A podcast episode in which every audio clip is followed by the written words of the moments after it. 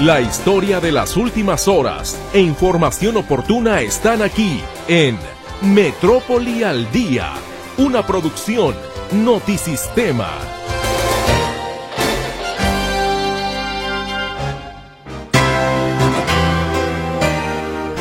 Muy buenas tardes, les saludo con muchísimo gusto a nombre de todo el equipo de este espacio informativo Metrópoli al Día. Hemos llegado ya al viernes, así es de que le deseamos que tenga un estupendo fin de semana y que esta semana que concluye haya sido muy buena para usted en todos los sentidos. Sean bienvenidos entonces a la información generada este viernes 24 de febrero de 2023. La Secretaría de Medio Ambiente mantiene activa la contingencia atmosférica en el área de influencia de la estación Las Águilas por mala calidad del aire como consecuencia del incendio registrado en el bosque de la primavera. Juez absuelve a Rosario Robles del proceso en su contra por el presunto desvío millonario cuando fue titular de la Sedesol y Sedatu, caso conocido como la estafa maestra. Por su parte, Rosario Robles dice que tiende su mano para abonar a la reconciliación. No quiero quedarme instalada en el pasado, no tengo rencores ni resentimientos, mi pretensión no es de ninguna manera ajustar cuentas con nadie. La organización Misión México estima nutrida participación en Guadalajara en la movilización ciudadana en defensa del INE que se realizará este domingo. El contingente más grande de ciudadanos llegaremos de manera personal a la, a la plaza eh, y prácticamente en todas las ciudades así será. Vecinos de Tonalá protestan en Casa Jalisco para exigir el cese inmediato de operaciones de las centrales de transferencia de basura en Matatlán y la del Cielo. Descarta el Ayuntamiento de Guadalajara destinar inspectores para supervisar el cumplimiento de las nuevas reglas de la ley antitabaco. El alcalde Tapatío afirma que el personal municipal ya tiene suficiente trabajo y que se trata de una disposición federal.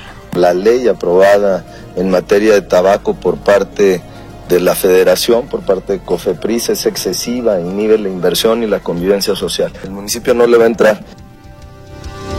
Vinculan a proceso a seis presuntos secuestradores que hace unos días se enfrentaron a tiros con policías sobre la carretera a Nogales cuando trasladaban a dos mujeres que tenían privadas de la libertad. Localizan restos óseos sobre la carretera a Saltillo a la altura del poblado San Isidro, en Zapopan. Elementos de la Policía Regional de la Secretaría de Seguridad de Jalisco localizaron un plantío de marihuana en el poblado El Reparo del municipio de Tequila. Detienen a dos presuntos asaltantes tras persecución protagonizada por policías de Zapopan.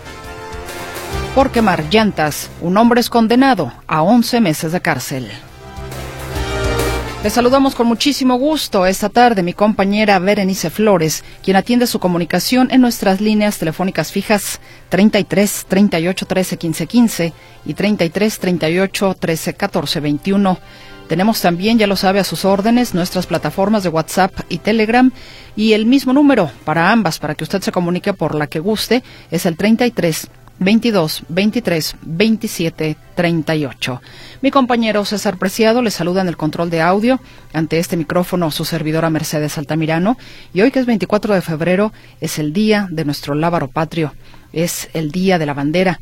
Y el presidente de la República Andrés Manuel López Obrador al celebrar este día aseguró que hasta sus adversarios respetan el ávaro patrio, pero acusó que en administraciones pasadas sí lograron mancillar a nuestros símbolos nacionales. La bandera ha sido muy pocas veces mancillada. Es orgullo nacional. No han faltado las protestas cuando se ha querido modificar o suplir su escudo, como sucedió en el Mundial de Fútbol, cuando se colocó un balón en vez del águila, o cuando el escudo apareció mutilado en actos oficiales en un sexenio reciente, lo que se conoció como el águila mocha. En ese entonces, periodistas y caricaturistas como Rafael Barajas, el Fisgón, emprendieron una campaña hasta que dicho flagelo se corrigió en 2008, estableciéndose que el escudo nacional no volvería a aparecer con el águila mutilada.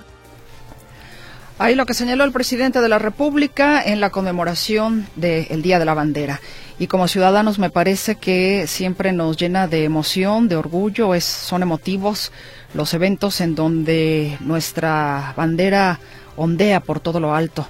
Y si en alguna ocasión usted ha estado en el extranjero y ve la bandera mexicana, se siente una especial emoción nos recuerda que somos mexicanos y como mexicanos vamos más allá de la bandera. Debemos de honrarla con los buenos actos que como ciudadanos, como personas, realicemos en nuestra propia tierra para dignificar a este país que es tan grande, que tiene gente maravillosa, que tiene recursos naturales importantes, que tiene también una capacidad enorme de recibir a otros, de dar al ojo, de dar cobijo. Y nosotros hacemos también al país. Como ciudadanos, entonces Celebremos a nuestra bandera con nuestras mejores acciones. Vamos a ir a la pausa comercial y regresaremos para llevarle, por supuesto, más información que hemos preparado para usted y lo que se ha generado, por supuesto, en este día. Gracias por su compañía.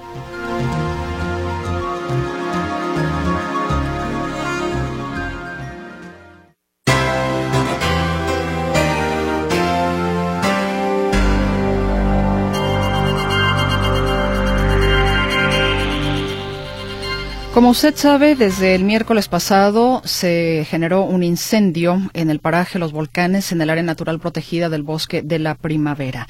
El día de ayer conversábamos con el comandante Sergio Ramírez, quien es coordinador intermunicipal de protección civil y bomberos para Guadalajara y Zapopan, y nos decía que si estaba ya controlado en un 80-90%, eso no eximía de que íbamos a tener precisamente una columna de humo muy importante. Tan es así que seguramente muchos de ustedes lo vieron desde el día de ayer, inclusive el día de hoy desde la mañana prevaleció también por la tarde esta columna de humo. Todavía hay, eh, todavía se está eh, combatiendo ya una mínima parte y esperamos poder contactar en unos instantes más al comandante Sergio Ramírez para que nos platique un poco más al respecto. El asunto aquí es de que ciertamente ya generó estragos en lo que es el medio ambiente. Desde las 12 del día, la CEMADET activó la contingencia atmosférica fase 1 en el área de influencia de la estación Las Águilas. En este momento, de 152 puntos ha bajado a 150. Pero, sin embargo, eh, ya lo que es Las Águilas ha dejado de ser mala su calidad del aire, perdón, muy mala, que era donde estaba situada, para ser mala y mala. La calidad del aire no solamente está ahí en la estación Las Águilas, sino también en la estación Vallarta, en la estación Tlaquepaque, Miravalle, Las Pintas, Santa Fe y Loma Dorada. Por lo que la recomendación es de que no se realice ejercicio al aire libre, que se sigan manteniendo las puertas y ventanas cerradas, cuidar particularmente la salud de las personas vulnerables que puedan resentir, obviamente, esta eh, contaminación que estamos viviendo en la zona metropolitana de Guadalajara. Así es de que, siguiendo usted las recomendaciones, me parece que podemos amortiguar un poco las consecuencias de esta mala calidad del aire que sin duda alguna, bueno, pues nos ha tenido pues asolados a todos, ¿no? De hecho, muchas personas, por ejemplo, eh, se fueron a realizar ejercicio en la mañana al Parque Metropolitano. Cuando se dieron cuenta eh, pues eh, como que dijeron, no, mejor nos vamos, algunos otros se quedaron, en fin, el asunto es de que la contaminación inclusive obligó a muchas personas a usar cubrebocas justamente pues para evitar eh, respirar estas partículas eh, tan pequeñitas que son el PM10. Entonces hay que seguirnos cuidando en ese sentido. Espero que más adelante podamos tener esta comunicación con el comandante, como le digo, para conocer a detalle qué es exactamente lo que sucede ya en este momento en torno, por supuesto, al combate de lo poco que puede quedar ya en, eh, en, este, en este predio, que una de las cosas que me explicaban es de que hay una barranca donde, digamos, en ese momento estaría el fuego todavía eh, pues generando sus estragos, pero al ser una barranca es complicado poder ingresar y porque cualquiera que lo hiciera pues sufriría una situación eh, complicada para su salud por supuesto entonces eh, veremos qué es lo que están trabajando cómo lo están trabajando para terminar ya entonces de pues eh, controlar y de apagar, extinguir, mejor dicho, ya este incendio ahí en la zona de los volcanes del área natural protegida del bosque de la primavera. Pasamos ahora a otras cosas por lo pronto. Vecinos de Tonalá protestaron hoy en Casa Jalisco exigiendo que se cierren dos centrales de transferencia. Mi compañero Héctor Escamilla Ramírez nos tiene toda la información. Héctor, te saludo con gusto. ¿Cómo estás? Muy buenas tardes.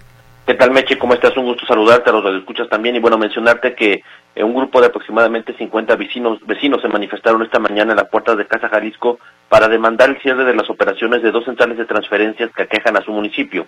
Por un lado se encuentra la central de transferencia de Matatlán y por otra la central de transferencia del Cielo, o la primera en la zona de Urbiquinta, la segunda en la zona de Jauja. Ellos eh, se unieron, por así decirlo, bajo una premisa. Dicen que Tonalá ya no debe de ser el basurero de la zona metropolitana de Guadalajara.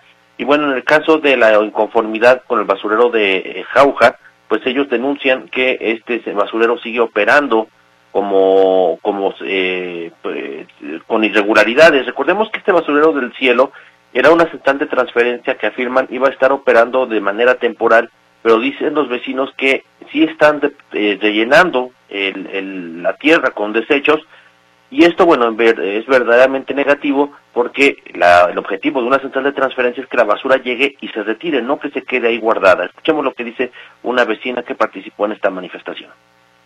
Hicimos un y nos tocó ver con grandes cómo están enterrando la basura con tierra. Entran 78 camiones y se instalan nada más 10 cosas. La otra basura que queda la va tapando la máquina y le echa tierra. Ahí escuchamos lo que dice una vecina, es decir, dicen, esta basura no se está yendo, se está quedando ahí, y bueno, también acusan que estas geomembranas que colocaron para contener los, los, lixiviados, pues serán deficientes, porque sobre la membrana se colocó grava, y con el paso de las unidades pesadas, pues esas membranas de plástico se están perforando, entonces dicen, no va a servir absolutamente de nada esta, esta operación, eh, y habrá lixiviados derramándose con temporada de lluvias hacia las casas más cercanas. Eh, por otro lado, en la zona de Matatlán, recordemos que los vecinos se oponen a la operación de esta central de transferencia. Hay una clausura de Profepa, pero dicen que es mera simulación. ¿Por qué? Porque a pesar de esta situación siguen entrando camiones a dejar desechos.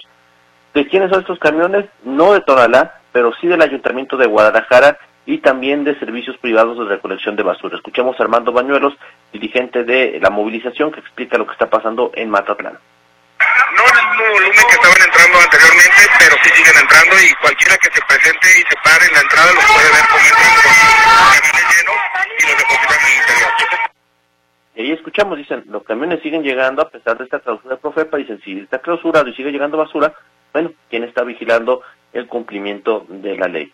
Se presentaron en Casa Jalisco porque afirman, pues tienen que recurrir a instancias estatales porque en el municipio no les hacen caso. ¿Por qué? También criticaron que el 7 de febrero, dimos cuenta en este espacio lo que sucedió aquella jornada, un grupo de manifestantes habría sido agredido por policías cuando se manifestaban en las puertas de Jauja del Cielo. Por esta situación también están pidiendo una investigación hacia los elementos que provocaron esta, este incidente y que se les separe su cargo y se les sancione. Hay descontento por la forma en que hoy se fueron tratados y situación por lo cual incluso se presentó una queja ante la Comisión Estatal de Derechos Humanos. Escuchamos de nuevo a Armando Bañuelos. Exigimos que sean investigados y separados de sus cargos todos los funcionarios y policías que intervinieron en la represión del pasado día 7 de febrero, pero principalmente ah, que sea investigado y sancionado el presidente municipal Sergio Chávez Ábalos por ser quien dio la orden de la agresión. Ahí está el descontento, es decir, es la operación de los basureros y también pues este incidente está cercado que se presentó el 7 de febrero. Hasta después de varias horas, un por ahí un elemento del gobierno del estado recibió el pliego petitorio y nada más. Esta es la información. Muy buenas tardes.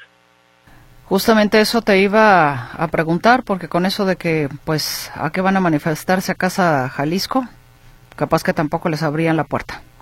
No, no, tardaron de hecho bastante en atender a los vecinos, pero bueno, finalmente pudieron entregar su pliego.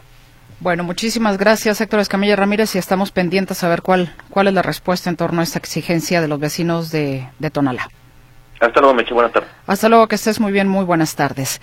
Y vayamos ahora con otras cosas. Como usted sabe, el cumplimiento de la ley antitabaco, pues eh, debe de llevarse a cabo, debe en todo caso vigilarse, pero el gobierno municipal de Guadalajara se desmarca de que le toque precisamente vigilar que esto se cumpla.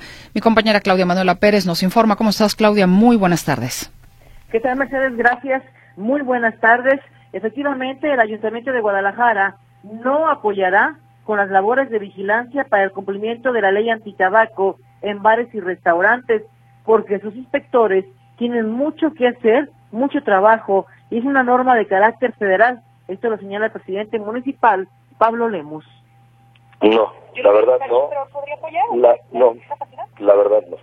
Eh, nuestros inspectores están para otras cosas, para eh, vigilar sobre todo el orden del comercio en la ciudad, están para vigilar que no se excedan, por ejemplo, el tema de construcciones.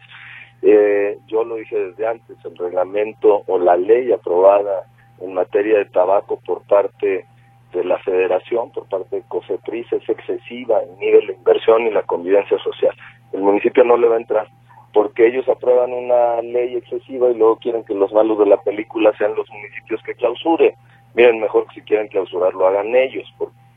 La ley antitabaco entró en vigor el 15 de enero pasado y sus dos principales disposiciones son la prohibición total de toda forma de publicidad y promoción de productos de tabaco, incluida su exhibición en los puntos de venta y la ampliación de la protección frente al humo y a las emisiones de cualquier producto de tabaco y nicotina. O sea, quedó prohibido fumar prácticamente en restaurantes, en bares y que las tiendas los exhiban esos productos al público. Eh, poco a poco, Mercedes han ido ganando amparos diversos organismos, diversos sectores contra esta ley antitabaco y bueno, ahora pues el presidente municipal de Guadalajara, una de las principales ciudades del país, dice que no le entra al tema de la vigilancia de esta ley. Mi reporte, muy buenas tardes. Me, pregunto, Claudia, si algunos otros municipios eh, sí le, sí le van a entrar, porque ciertamente es una disposición federal.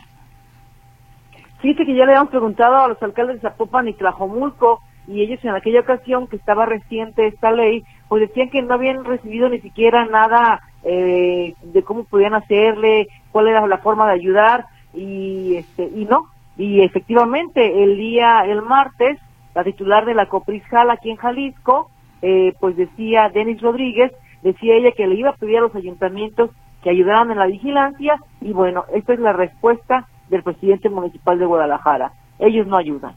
Ah, bueno, entonces ah, era una solicitud expresa, digámoslo así. Sí, era una solicitud ya pública que hizo la titular de la Coprisjal aquí en Jalisco y bueno, el presidente municipal de Guadalajara le está respondiendo que no van a ayudar.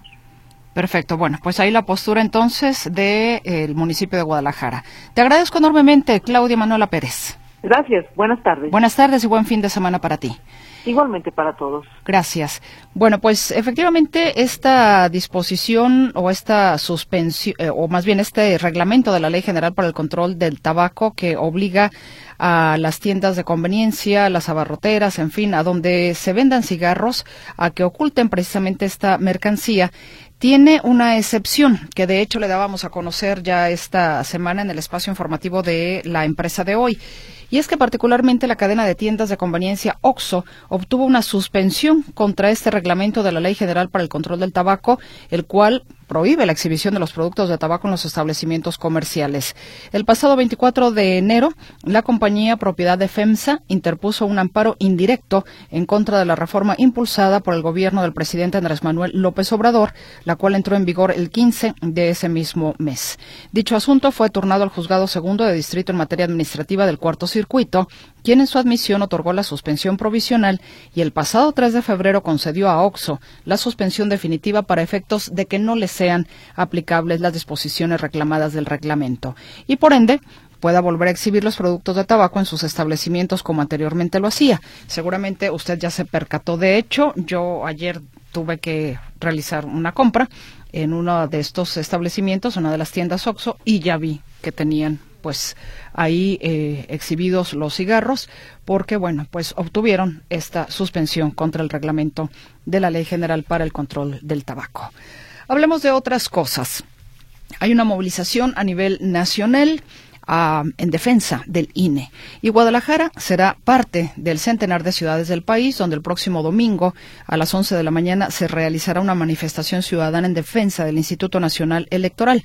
Explica Notisistema Rubén López de la organización Misión México los colectivos de forma organizada saldrán, este, llegarán a la Plaza Liberación. Eh, ahí sabemos que hay tres, tres grupos que se están concentrando y que estarán llegando de manera organizada, pero la mayor parte, el contingente más grande de ciudadanos llegaremos de manera eh, eh, personal a la, a la plaza eh, y prácticamente en todas las ciudades así será.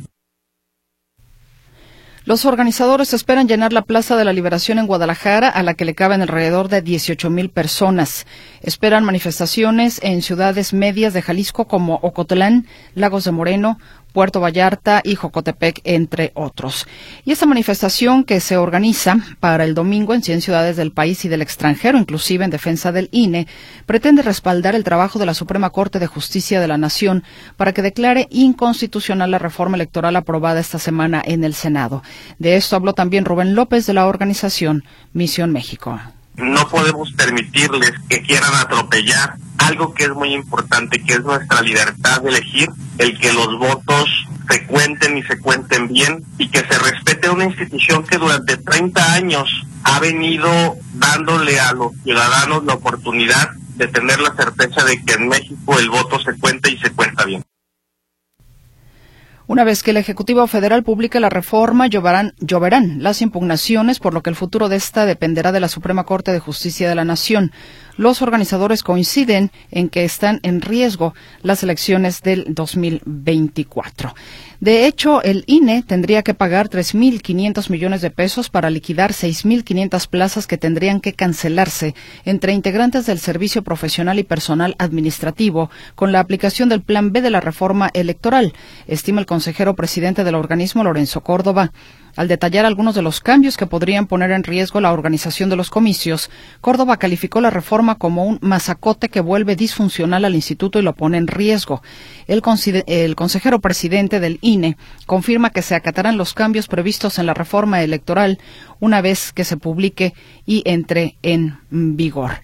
Y la Comisión del Registro Federal de Electores del INE aprobó la posibilidad en otras cosas, de que personas no binarias que todavía no cuenten con acta de nacimiento actualizada puedan ver reconocida su identidad en la credencial de elector. Con esta aprobación, las personas no binarias podrían votar con la letra X en el campo sexo de la credencial en lugar de H para hombre o M para mujer. Lo ha aprobado por la Comisión del Registro Federal de Electores. Será discutido en el Consejo General del INE el próximo 27 de febrero, esto es la próxima semana. Y por cierto, en cuanto a los consejeros del INE, ya se da a conocer que han sido 664 ciudadanos los que se registraron para competir por estas cuatro vacantes que se abrirán en el Consejo General del INE. Así lo informó la secretaria general de la Cámara de Diputados, Graciela Báez. En el marco de la convocatoria para la elección de consejeras y consejeros electorales del Consejo General del Instituto Nacional Electoral, esta Secretaría General a mi cargo informa que, de acuerdo a los registros en línea, se inscribieron 1.128 personas, de las cuales solo 664 concluyeron el trámite. Cabe precisar que de estos registros 204 fueron mujeres y 460 hombres. Por ello, hizo entrega de la lista y documentación correspondiente al Comité Técnico de Evaluación, el cual analizará la información y será hasta el viernes de la próxima semana cuando dé a conocer los detalles. Vamos a ir a una pausa comercial. Regresaremos con más información para usted aquí en Metrópoli al Día.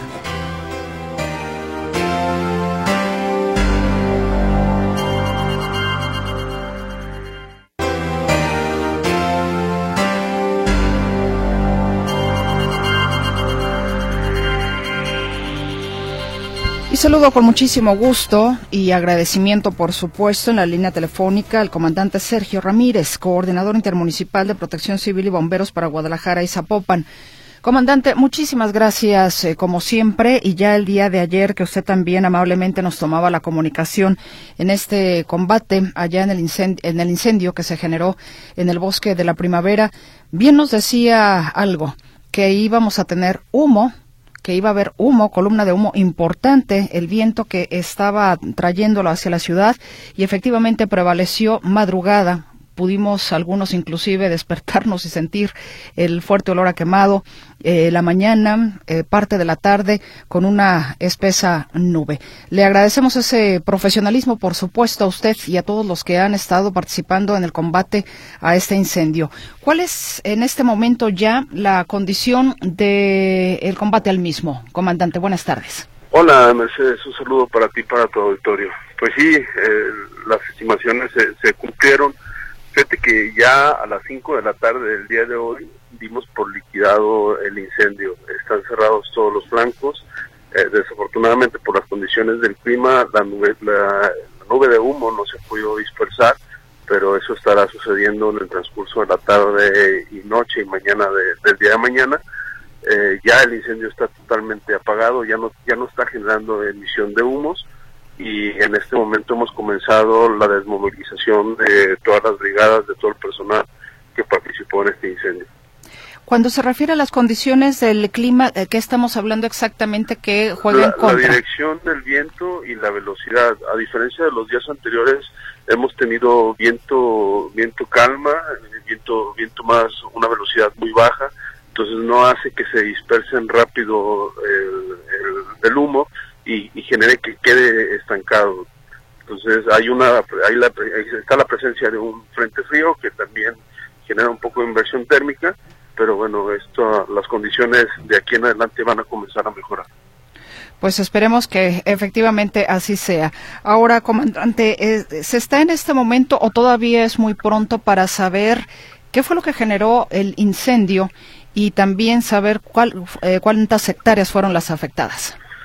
Eh, las hectáreas vamos a saberlo en los siguientes días, quizás después del próximo viernes eh, el próximo fin de semana, eh, mañana pasa el satélite y va a ser eh, muy difícil que con las condiciones en las que está podamos tener una imagen clara de la superficie afectada, pero la siguiente semana con toda seguridad podamos tener la, la imagen y tener la certeza de la superficie.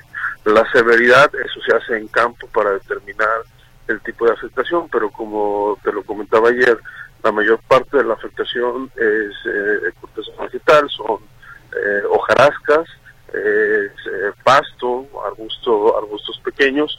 Es una zona que tenía más de 20 años que no tenía un, incendio y que tenía una acumulación muy importante de materia combustible. El arbolado adulto ahí tiene, tiene humedad y eso ha hecho que no tenga tanta, tanta afectación. Respecto a la investigación de las causas, eh, el día de hoy han estado trabajando de la mano la unidad de delitos ambientales de la Fiscalía del Estado y el Instituto de Ciencias Forenses. Hoy estuvieron sus titulares eh, iniciando los trabajos para poder determinar causa y origen y a partir de eso comenzar a delindar responsabilidades. Cuando se habla de que pudiera haber o estar la mano del hombre, ¿hay alguna, eh, no sé, zona de interés ahí en la zona de los volcanes? como para pensar en alguna cuestión inmobiliaria? No, difícilmente eso eso sucedería. Yo creo que si existe un desarrollador que quisiera construir en, esa zona, lo peor que podría hacer en su inversión es, suspenderle, porque por norma se va a dar 20 años ese, ese predio. Eh, pero sí notamos notamos algo que ya lo está investigando eh, tanto la unidad de delitos ambientales como el Instituto de Ciencias Forenses tienen acceso a toda la información de las brigadas durante los días que hemos estado estando trabajando y ellos van a poder determinar si existe o no la responsabilidad, eh, la, la, intencionalidad y a partir de ahí comenzar a definir la responsabilidad de quien así no resulte. En esta zona, comandante, hubo, por ejemplo, rescate de animales. ¿Hay animales en esta zona protegida?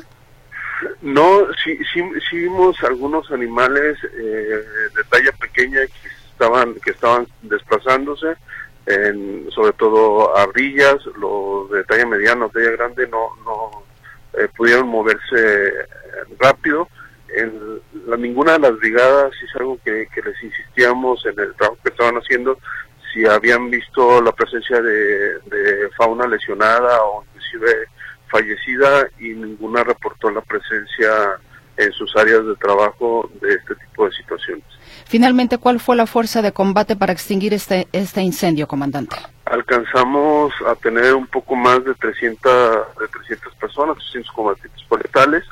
Eh, tuvimos tres aeronaves, estuvo el Huitari de la Secretaría de Medio Ambiente del Gobierno del Estado, estuvo la eh, el helicóptero Halcón de la Policía de Zapopan, estuvo eh, también un helicóptero de la Secretaría de Seguridad Pública del Estado, estuvimos apoyados también con los drones de la Policía de Zapopan, tuvimos vehículos en tierra, desde el transporte personal con camionetas pickups hasta camiones motobomba y cisternas de agua de los diferentes municipios y, y dependencias estatales y federales que estuvieron participando.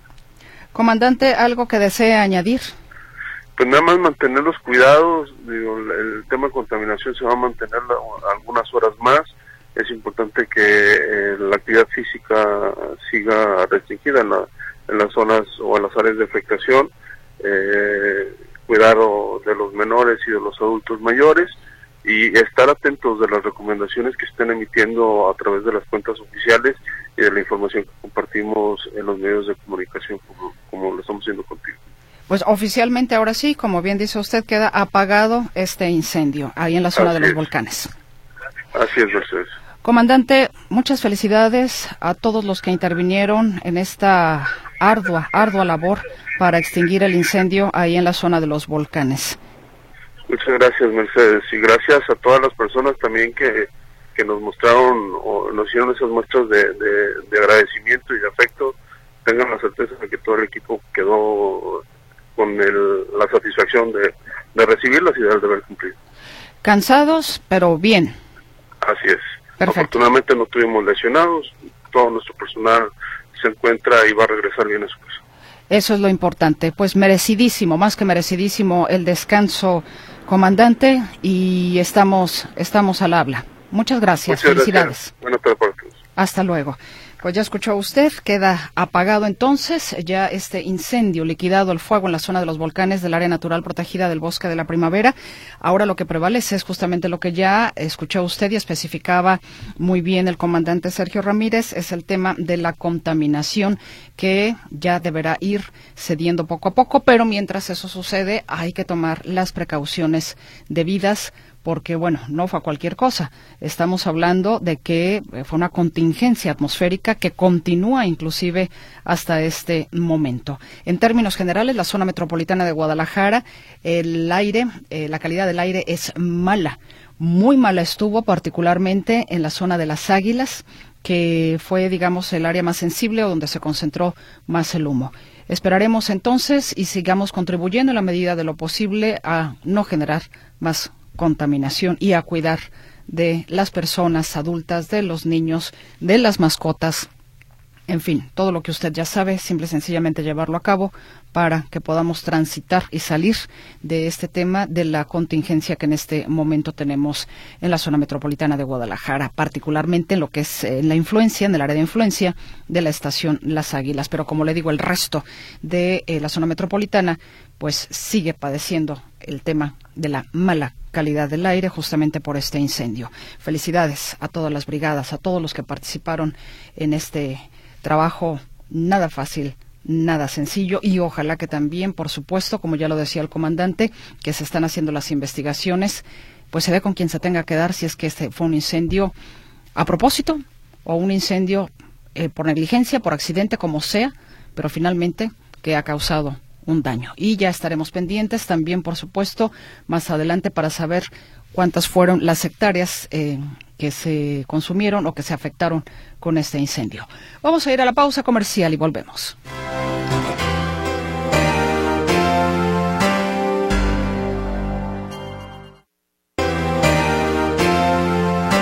El juez Roberto Paredes determinó absolver a Rosario Robles del proceso en su contra por el presunto desvío millonario cuando fue titular de la Sedesol y Sedatu, caso conocido como la estafa maestra. El juzgador federal también determinó retirar las medidas cautelares que le habían sido impuestas a Robles Berlanga, como la prohibición de salir del país sin autorización, entregar su pasaporte a las autoridades y la presentación periódica ante la institución. Pues bien, Rosario Robles, ya al ser absuelta, eh, dio la cara y dice que ella tiende su mano para abonar a la reconciliación. Mi compañero Arturo García Caudillo nos tiene todos los detalles. Muy buenas noches, Arturo. Gracias, Mercedes. ¿Qué tal, amigos? Me da gusto saludarles. Efectivamente, Rosario Robles ya está libre de todos los cargos. El juez decide el sobreseimiento por no encontrar causa ah, penal suficiente como para seguir el proceso y, por tanto, la libera de este tema que le costó tres años de cárcel eh, por esta llamada estafa maestra. Un, tema que de cualquier manera, la Fiscalía General de la República ha anunciado que va a, seguir adelante, que van incluso a denunciar al juez que ha liberado a, Rosario Robles o, que le ha, ha librado de la acusación o las acusaciones que había en su contra y eh, la que sí dice que ya no seguirá con más dimes y diretes en este caso es justamente Rosario Robles. Al salir de la cárcel, de la audiencia que se llevó a cabo el día de hoy, ella eh, dijo que pues se confirma con esto, eh, con esta decisión se confirma lo que ella ella había venido diciendo todo todo el tiempo, que era inocente y que incluso por eso había venido dando la cara todo el tiempo, presentándose en las audiencias cada vez que era citada y pues bueno fue una de esas justamente cuando la cuando decidieron eh, pues mm, eh, abrir la medida cautelar de que estuviera en prisión mientras se llevaba a cabo el proceso. Ahora, pues bueno, ya con esto queda totalmente liberada. Pero vamos a escuchar justamente las palabras de Rosario Robles. Mire, como lo he dicho desde que salí, yo no quiero quedarme instalada en el pasado, no tengo rencores ni resentimientos, mi pretensión no es de ninguna manera ajustar cuentas con nadie. Aquí hemos dado una batalla colosal, pero soy una mujer que ha dado batallas a lo largo de su vida. Una más, y creo que hay que ver para adelante que nuestro país lo que hoy requiere no es el bono, no es división, no es que yo una más le siga abonando a un clima que no conviene, sino más bien encontrar una ruta de paz y de reconciliación y yo voy a tender mi mano para eso. Así que adelante. Gracias para tomar impulso. Pues ya, ya eso las autoridades tendrán que... Gracias. Pues ahí está justamente Rosario Robles, eh, acompañada de su hija cuando salió, eh, y pues bueno, se le preguntaba qué seguirá adelante, y simplemente respondió, pues comer, porque ya son las 4 de la tarde y mi ayuno intermitente terminaba a las 12. Mi reporte, Mercedes. Me imagino que la pregunta sería más en el ámbito de retomar quizás una actividad política, ¿no? Sí, claro, porque pues esa era, eh, para muchos, eh, ella pues representa una figura importante políticamente hablando y en este momento en que estábamos cerca de las elecciones de presidenciales y las elecciones federales del 2024, pues eh, para muchos quizás pudiera ser vista como una figura emblemática, pero pues bueno, no quiso adelantar más, no quiso decir más. Vamos a esperar lo que acontezca las próximas semanas. Ella eh, y su hija, que también anda metida en política, pues probablemente eh, den a conocer más detalles sobre lo que pudiera venir adelante en las próximas semanas. Efectivamente. Y por supuesto también quizás algunas eh, reacciones desde el medio periodístico, desde el medio político, por supuesto. Ya veremos qué, qué es lo que sucede. Sí, vamos a esperar. Yo creo que la próxima semana estaremos plagados de información. Sí, es muy factible. Te agradezco enormemente, Arturo García Caudillo. Al contrario, buenas tardes. Muy buenas tardes. Y en otras informaciones, el índice nacional de precios al consumidor aumentó 0.30% en la primera quincena de febrero, con lo que la inflación anual se ubicó en 7.76%. Sin embargo, en los alimentos la tasa alcanzó un nivel de 12.66%. El Observatorio Económico México, como vamos, señaló que esta situación es alarmante porque cuatro de cada diez mexicanos se encuentran en pobreza laboral que es cuando el ingreso de un hogar no es suficiente para alimentar a todos sus miembros. Productos centrales en la dieta de los mexicanos continúan al alza, como lo son el jitomate, con un aumento de 57% anual, la naranja 38% y el huevo con un alza de 33.92%. También se suman la harina de trigo que se encareció 27%, la tortilla de maíz 15.41 y la leche con 13.34%. ¿Y qué me dice del pescado? ¿Ya empezó usted a buscar los productos del mar? ¿Los ha encontrado a precios accesibles? Compártanos cómo le está yendo en ese sentido para las personas que en esta temporada de cuaresma acostumbran consumir más este tipo de producto. Ojalá nos pueda usted ir diciendo si considera que eh, pues los precios son justos o de plano están más elevados en torno o en comparación con el año pasado. Y es que, mire, en esta temporada de cuaresma, la Procuraduría Federal del Consumidor recomienda a las familias comprar las especies marinas más económicas, como lo es la lisa y la curvina, que se venden en menos de 30 pesos. El titular de la Profeco, Ricardo Sheffield, pidió a los consumidores verificar que las básculas estén bien calibradas y cuenten con los sellos de verificación respectivos. Durante el inicio del programa de verificación y vigilancia para la temporada de Cuaresma y que se aplicará hasta el jueves 6 de abril, el procurador destacó la importancia de comparar precios al momento de adquirir pescados y mariscos. Y e independientemente del precio, bueno, también sabemos que hay que buscar que sean productos frescos, porque de repente pues también le, vieran, le, quieren ver la cara a uno. Entonces, tenga usted mucha precaución porque una intoxicación con mariscos pues no es una cosa menor y posiblemente habrá alguien del auditorio que ya le haya tocado padecer esa situación. Entonces, pues más vale la comparativa de los precios en, en, aras de poder llevar lo mejor posible las finanzas. Pero ya, ya usted me platicará cómo le está yendo, si es que ya empezó a comprar ese tipo de productos, cómo los ha encontrado. Ojalá que nos lo pueda compartir. Y agradezco al todo el gentil auditorio que se comunica con nosotros esta tarde. Víctor Ramírez dice, ¿saben algo de la ayuda de bienestar? ¿Cuándo va a ser el cambio de tarjeta Bancomer a la del Banco Bienestar? Señor Ramírez, todavía no han anunciado este cambio o esta bancarización a la tarjeta del bienestar de parte de banco, o sea, de los que están recibiendo en Bancomer a la tarjeta del bienestar. Empezaron con los que están como cuentavientes de Banamex. De Bancomer todavía no han dicho absolutamente nada. Usted quédese pendiente, por favor, de Radio Metrópoli, que cuando eso suceda, les estaremos dando a conocer una vez que, por supuesto, ya se organicen en la Secretaría de Bienestar para hacer este cambio a los que son cuentavientes de Bancomer al Banco de Bienestar. El señor Fidel dice, quiero reportar que la ruta del camión eh, Ruta Express Valle, Los Molinos y Mesa Colorada subió la tarifa a 12 pesos. ¿Es cierto? ¿Subió la tarifa del camión?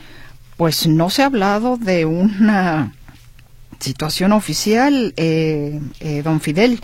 Nos llama mucho la atención. Me quedo con este para, de todas maneras, checarlo con nuestros compañeros. Pero, por lo regular, cuando las tarifas de los transportes o del transporte público se aumenta, pues se da a conocer, ¿no? Y esto por lo regular es en términos generales, o es en general. Jesús Chávez dice, el bosque urbano extra regaló árboles, mejor que le regale árboles a Frangé y al alcalde de Tlajomulco para que reimplanten los árboles que se quemaron ayer por culpa de ellos. Una instancia federal que investigue el faro porque ellos son los culpables de quemar el bosque de la primavera pero que lo investiguen a fondo. Bueno, señor Chávez, eh, si usted escuchó ahorita al comandante Sergio Ramírez, nos hablaba de que lo que se quemaron fueron arbustos y hojarascas, que árboles en realidad no fueron dañados por la humedad que tienen, entonces no se habla de una quema de árboles, una cuestión importante. Entonces creo que sí es importante pues eh, hacer la aclaración. Lo que se quemó básicamente hojarasca y arbustos.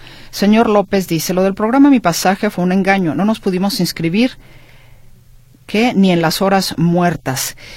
Ay, señor López, ¿qué le digo? Pues ya habían dicho precisamente que sería un tanto cuanto complicado y que habría que estar pues invirtiendo tiempo para buscar ingresar a la página y poder tener la posibilidad de ser uno de los beneficiarios de mi pasaje.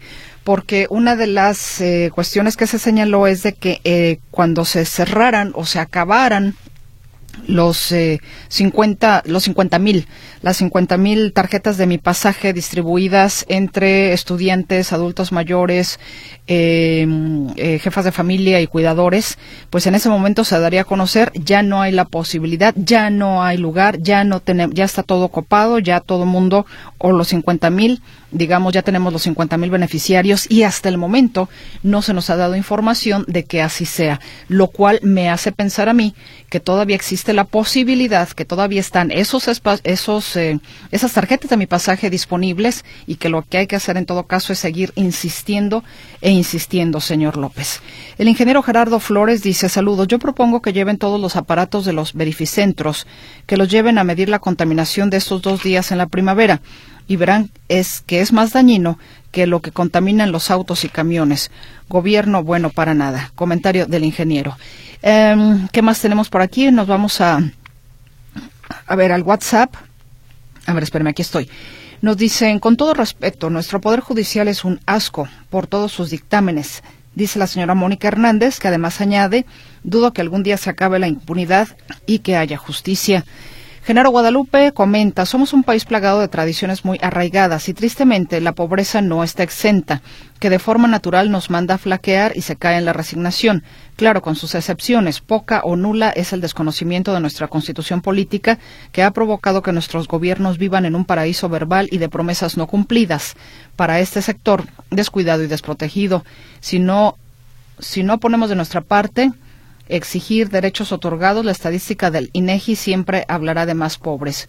Hoy, mañana y siempre, saludos. Eh, nos dicen que mi nombre es Luis Manuel Arias Navarro, la finca de las señores de menor calidad. Aquí están soldando la puerta.